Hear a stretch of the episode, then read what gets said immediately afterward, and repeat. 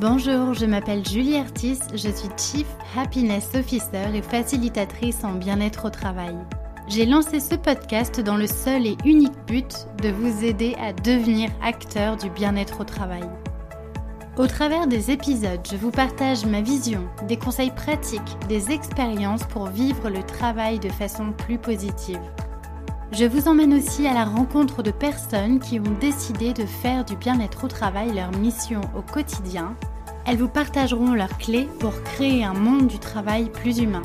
Enfin, Génération CHO, c'est aussi un podcast qui vous permettra de découvrir le passionnant métier qu'est celui de Chief Happiness Officer, bien loin des clichés du bonheur au travail que l'on voit souvent dans les médias.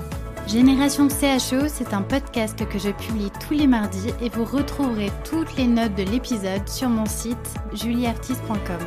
Pensez à vous abonner pour ne pas rater les nouveaux épisodes. Et si vous venez juste de me rejoindre, alors bienvenue Je vous invite à écouter l'épisode 0 où je me présente un peu plus en détail. Dans ce podcast, mon but est vraiment de vous donner de l'énergie et vous inspirer à passer à l'action. Alors, à faire partie de la génération de ceux qui choisissent le bonheur au travail? Installez-vous confortablement pour l'épisode du jour, c'est parti Hello, j'espère que vous allez bien. Je suis très heureuse de vous retrouver pour euh, ce nouvel épisode de podcast.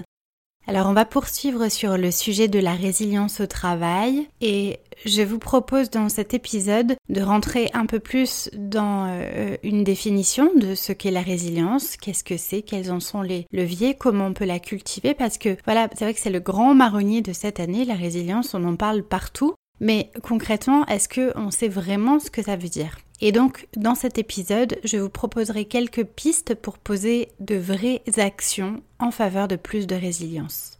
Alors entre nous, euh, je vous avoue que vous proposer ces épisodes, ça, ça, ça m'aide moi-même à avoir des piqûres de rappel pour appliquer aussi ça dans ma vie, euh, appliquer tout ce que je vous partage et aussi continuer de mon côté à cultiver cette résilience dont nous avons tous besoin durant cette année 2020 et même durant toute notre vie, mais bon, on va y venir. Alors, c'est parti.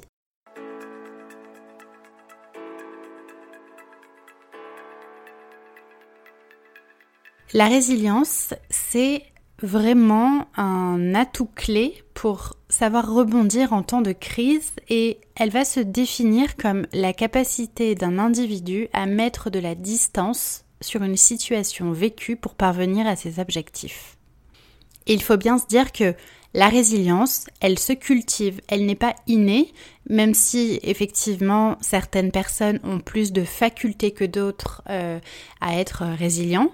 Et il y a vraiment un savoir-être, un savoir-faire, un état d'esprit même, on va dire, à développer qui va nous permettre de gagner en résilience. Et la résilience, pour une personne, c'est la capacité à retrouver son équilibre après un traumatisme, une souffrance, voire même sa capacité à devenir plus fort grâce aux apprentissages tirés de cette expérience douloureuse. Et alors on en parle beaucoup aussi au niveau organisationnel. Hein. On sait que les entreprises, les organisations résilientes euh, ben, vont être beaucoup moins vulnérables face à des situations imprévisibles comme ce qu'on a vécu par exemple au mois de mars avec le confinement. Euh, les entreprises qui étaient résilientes ont été beaucoup plus agiles, ont su réagir beaucoup plus efficacement euh, pour faire face à, à, tout ce qui se passait d'assez soudain. Et du coup, au niveau d'une organisation, la résilience, c'est la capacité euh, de cette organisation à s'adapter, à, se remettre à fonctionner finalement après une perturbation et capitaliser sur les épreuves pour en ressortir grandi. Je vous partage la définition de Boris Cyrulnik, qui est un, neuropsychiatre français qui fait figure de référence sur le sujet de la résilience et dont vous verrez probablement pas mal d'articles passés euh, euh, sur ce sujet. Et Boris Cyrulnik, il dit que la résilience, c'est la capacité à vivre, à réussir et à se développer en dépit de l'adversité. Donc on peut constater que finalement être résilient, eh ben, c'est un atout, c'est un état d'esprit, c'est un savoir-être dont on aura besoin tout au long de sa vie. Et c'est pour ça qu'on parle autant de résilience, parce que euh, là, dans tout ce qu'on a vécu durant cette année 2020, il y a eu beaucoup euh, de traumatismes avec le confinement, euh, beaucoup ont vécu une vraie détresse psychologique, certains ont eu peur d'aller travailler quand après il y a eu un retour au travail. D'ailleurs, c'est probablement toujours le cas, peut-être que plein de personnes ont encore euh, beaucoup de mal à reprendre des interactions sociales normales. Et puis euh, voilà, il faut, il faut survivre aussi financièrement face à tout ce contexte où on a peur de tomber malade, il y a une menace sur l'emploi qui pèse beaucoup, beaucoup d'incertitudes à venir. Bref, le tableau vous le connaissez, hein. Mais c'est pour ça que particulièrement dans cette période, et, et d'ailleurs je pense qu'on peut être reconnaissant aussi de 2020, de pouvoir nous enseigner justement la nécessité de savoir développer sa résilience. Et maintenant, bon voilà, vous le savez, si vous écoutez ce podcast euh, régulièrement, vous savez que j'ai à cœur euh, de sensibiliser sur le fait que de façon générale, dans tout ce qu'on vit, au travail comme dans sa vie personnelle, il ne faut pas subir les choses. Il faut rester acteur de tout ce qu'on vit si on ne veut pas se retrouver ballotté, malmené par toutes les euh, circonstances extérieures, on va dire, les situations comme les personnes. Et faire preuve de résilience est une façon de rester acteur justement de tout ce qu'on vit, agir pour ne pas subir. Et la bonne nouvelle, c'est que tout le monde peut être résilient. On a tous la capacité en nous à l'être. C'est vraiment une compétence à développer et c'est ce que je vais vous proposer de faire euh, durant cet épisode avec quelques, quelques actions que je vais vous proposer.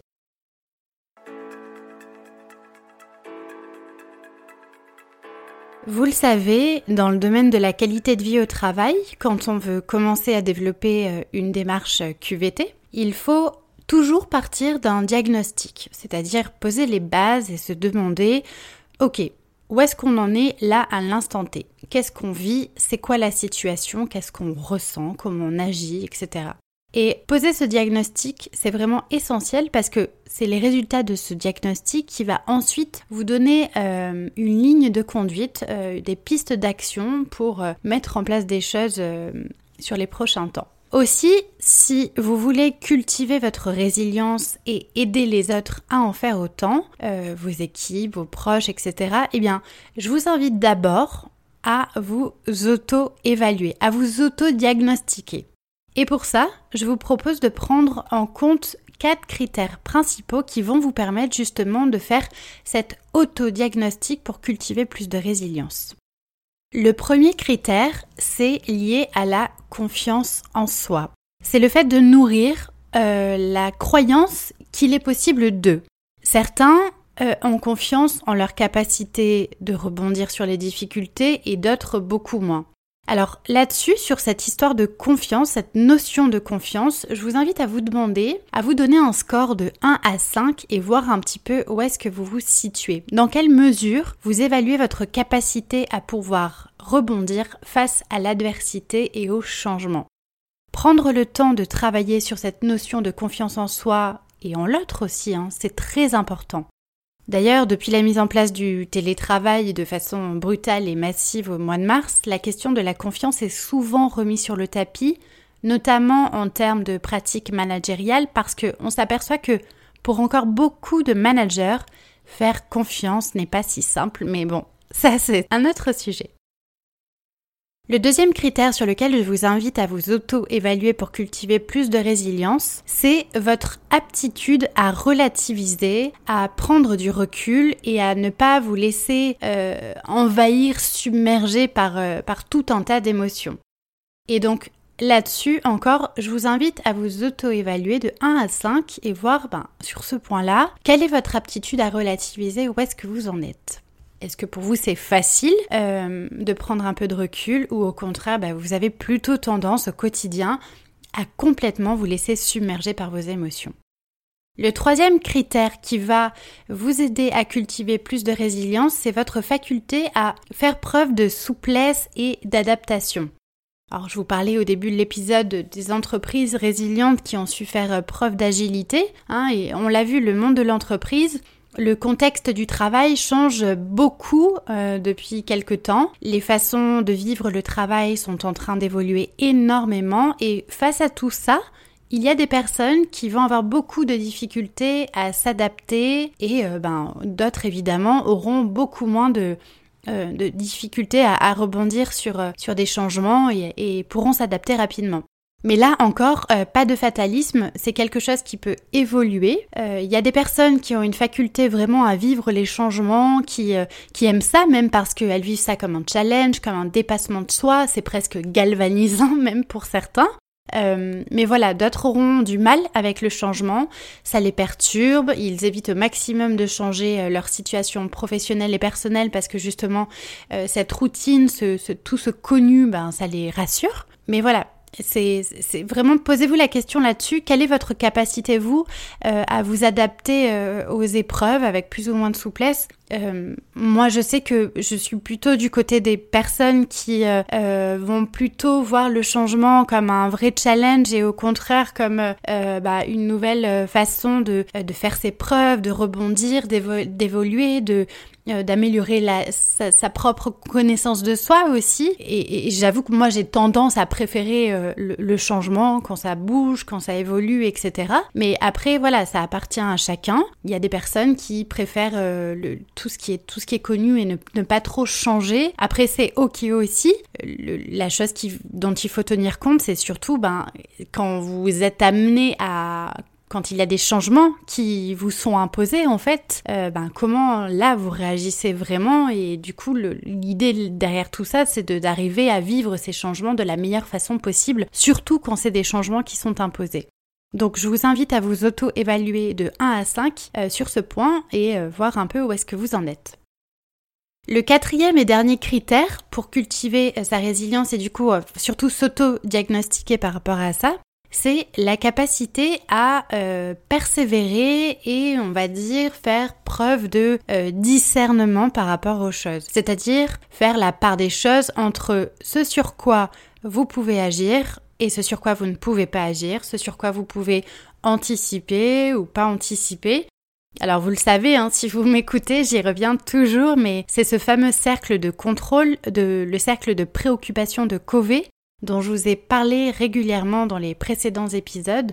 Et c'est hyper important de se demander, ok, comment je considère les choses et comment euh, j'évalue ma capacité à, dissocier finalement ce sur quoi je peux agir et changer les choses et, les autres choses sur lesquelles je n'ai aucun contrôle.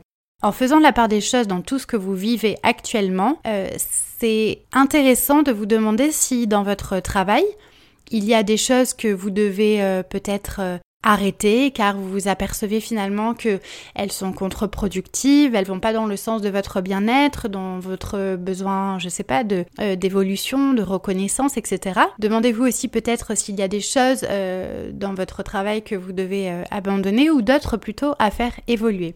Et donc là, par rapport à, cette capacité à persévérer dans le changement, bah, je vous invite à vous auto-évaluer de 1 à 5 et voir un petit peu où est-ce que vous en êtes sur ce point-là.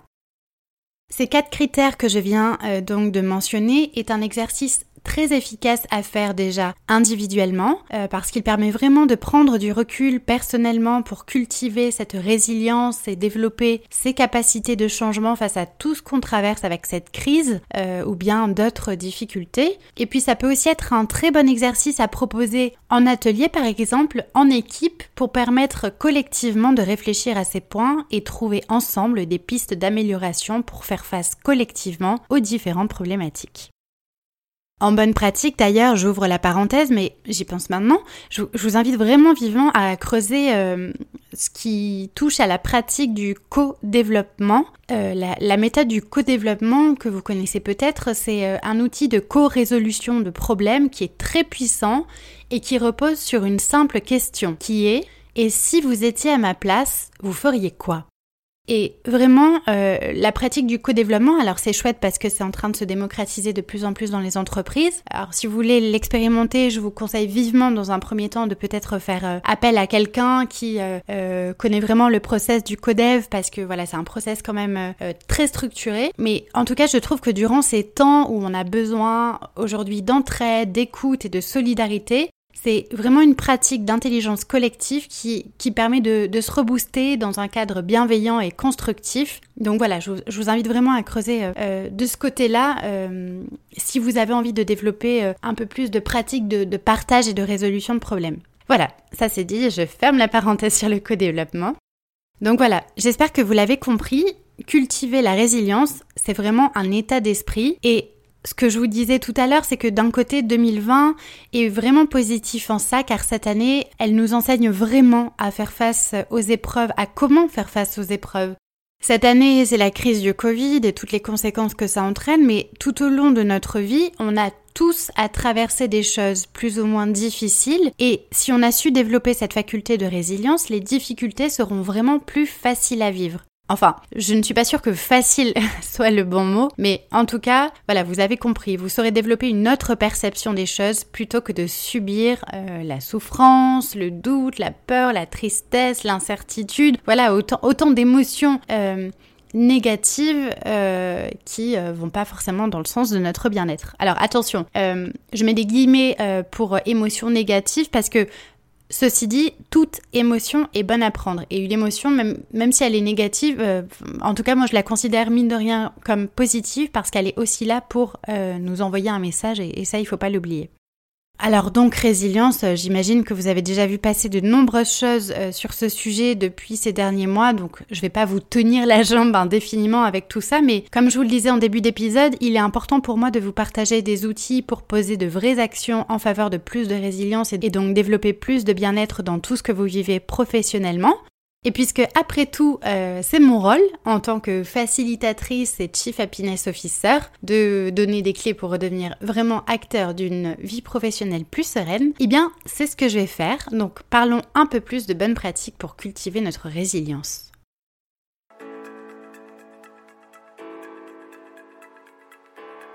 La première bonne pratique que je vous invite euh, à mettre en place, c'est de s'ancrer dans la gratitude. Alors aujourd'hui, qu'on se le dise, la gratitude, c'est un des outils les plus simples et les plus puissants pour favoriser notre bien-être. On le sait tous, je pense, mais est-ce qu'on le met vraiment en pratique? Est-ce que vous qui m'écoutez tous les jours, euh, vous témoignez de la gratitude, de la reconnaissance pour des petites choses euh, chouettes qui vous arrivent au quotidien? On a, encore pour beaucoup une tendance à voir le verre à moitié plein et surtout être focus sur tout ce qui va pas dans notre quotidien plutôt que, mine de rien, se dire ok, il y a plein de choses qui vont pas, mais il y a aussi plein de choses positives qui m'arrivent. Les neurosciences nous invitent à faire preuve de gratitude au quotidien par le biais d'une question cruciale, c'est de se demander pourquoi je suis reconnaissant aujourd'hui. Et gardez bien en tête que, en fait, faire preuve de gratitude, ça va activer les neurotransmetteurs qui produisent de la dopamine et de la sérotonine dans notre cerveau, les fameuses hormones du bien-être. Et donc le fait de penser aux choses pour lesquelles nous pourrions être reconnaissants nous invite à considérer les aspects positifs de la vie en les regardant, on va dire, sur un angle nouveau, différent. Et la gratitude, c'est vraiment une hygiène mentale à avoir au quotidien. Euh, D'autant que voilà, c'est simple, c'est gratuit, c'est facile, ça prend peu de temps. Et donc, en première bonne pratique pour cultiver justement cette résilience, c'est que même face à toutes les difficultés qui arrivent aujourd'hui, essayez de prendre un temps chaque jour, ne serait-ce que quelques minutes, pour vous demander pourquoi je suis reconnaissant aujourd'hui. Quelle est la petite gratitude que je peux témoigner euh, dans, le quotidien que j'ai ça peut tout simplement commencer par euh, avoir un toit sur la tête, avoir la possibilité de prendre une douche chaude tous les matins, euh, de boire un café euh, en bonne compagnie euh, bah, avec, des gens qu'on aime, avec nos proches. Euh, ça peut être un rayon de soleil qui va nous éclairer le visage pendant notre post déjeuner. Enfin voilà, ça, ça peut être énormément de choses très très simples et vraiment testez-le, ça fonctionne et ça contribue véritablement à euh, doper, booster, on va dire, tous les aspects positifs de votre vie. Et si vous êtes en équipe, euh, ritualiser dans la semaine des moments où vous allez partager ces moments de gratitude, ça a vraiment des conséquences positives sur l'environnement au travail. C'est un booster positif vraiment très puissant, donc je vous invite aussi à tester ça en équipe. Donc ritualiser vraiment ce genre de moments dans, dans une semaine au travail. La deuxième pratique que je veux vous partager pour cultiver plus de résilience, c'est de pouvoir nommer les émotions douloureuses et désagréables qu'on traverse. Les recherches en neurosciences nous disent aujourd'hui que le fait de reconnaître et nommer les émotions, eh bien ça va venir réduire leur impact. Alors attention, nommer les émotions, ça ne veut pas dire euh, les réprimer, les nier, etc. C'est justement quand on cherche à supprimer les émotions que ben, finalement on va complètement augmenter leur impact. Vous savez, il y a un adage qui dit tout ce qui ne s'exprime pas s'imprime. Donc vraiment, apprenez à identifier vos émotions, à les comprendre, à les exprimer. Alors c'est le fameux exercice de la météo intérieure qu'on peut aussi reproduire dans le contexte professionnel en équipe, par exemple pour commencer euh, une réunion. Et pour ce faire, euh, si vous voulez euh, déjà travailler sur euh, toute, toute cette pratique de, de, de, comment accueillir les émotions inconfortables qu'on traverse durant cette période, la pratique de l'écriture, ça peut vraiment être un exutoire. Et encore une fois, le fait de ritualiser ce genre de pratique dans son quotidien permet vraiment d'être mieux.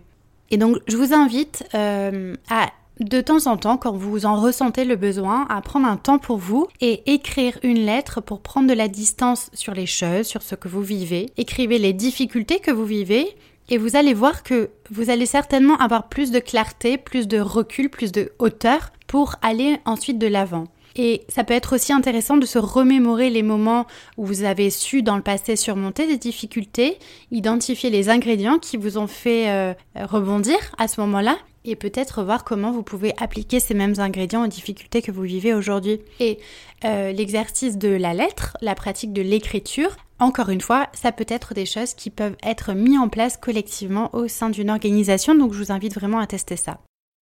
Troisième et avant-dernière bonne pratique que je voulais vous partager, c'est le fait de finalement s'ouvrir à d'autres réalités.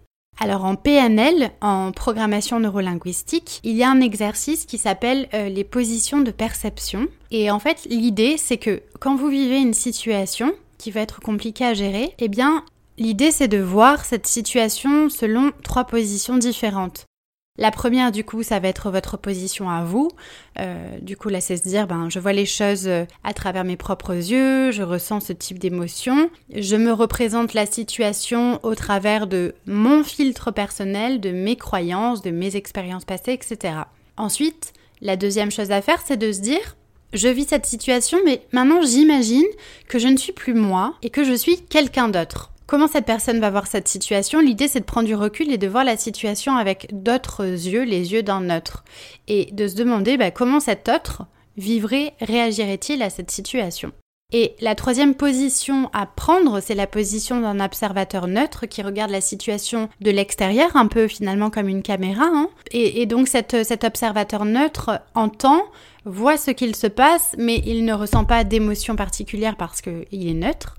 Et donc je vous invite à vous projeter dans cette posture qui vous permettra d'analyser ce que vous vivez de façon neutre et objective et vous permettra d'avoir des comportements et des actions, on va dire, plus justes, plus raisonnés pour vous échapper de cette situation qui au départ vous a mis dans un état de mal-être, de détresse, de tristesse, etc. Enfin, la quatrième bonne pratique que je vous partagerai aujourd'hui pour aller de l'avant dans tout ce que nous traversons et développer sa résilience, pour rester acteur, pour moi, il y a vraiment quelque chose d'essentiel, c'est le fait d'agir, de prendre des décisions. Et les neurosciences ont montré que le fait de prendre une décision réduit grandement l'anxiété. Et donc, prendre des décisions, agir, ça veut dire quoi? Ça veut dire d'abord poser des intentions pour ce qu'on souhaite vivre et accomplir, poser des objectifs qui sont clairs, réalisables, et bien évidemment de mettre en place des stratégies pour y parvenir. Tous ces processus mentaux là que je viens de vous citer, les intentions, les objectifs, le fait de se mettre en action, ça va solliciter nos circuits neuronaux et ça nous met dans un état d'esprit adaptatif, positif pour s'adapter plus facilement, on va dire, aux situations. En plus, le fait de prendre des décisions et poser des actions, ça augmente le plaisir en stimulant le sentiment d'autosatisfaction. Donc voilà, vraiment agissez c'est vraiment le mot d'ordre que je pourrais vous donner. Et pour ce faire, euh, moi, c'est en tout cas la, méthode que je préconise la plupart du temps, c'est de penser petit pas, raisonner en termes de petits pas et vous demander pour tout ce que vous avez envie de construire. Alors, ça ne vous empêche pas de rêver grand et d'avoir de, des objectifs très ambitieux, mais pour y arriver et ne pas être surtout découragé par le nombre de tâches à accomplir, je vous invite à vous demander quel est le prochain petit pas que je peux faire pour aller de l'avant aujourd'hui et dépasser les situations que j'ai besoin de dépasser.